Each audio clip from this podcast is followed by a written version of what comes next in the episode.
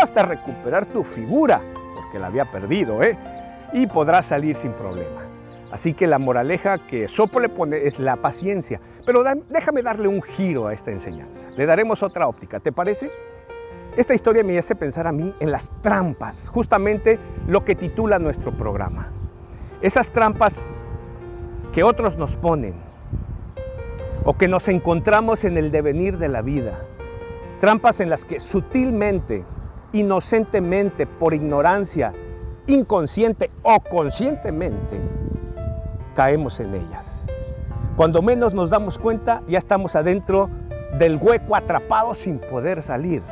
Sí, tú no pensabas que ese amigo te iba a traicionar y de pronto te dio un golpe por la espalda.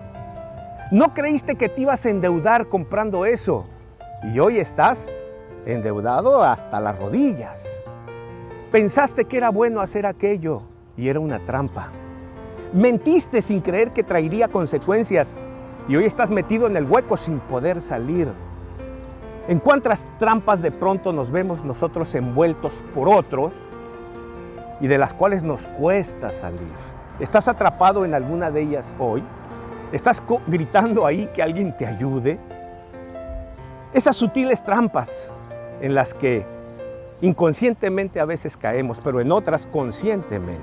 Tú sabías que no debías dar ese paso.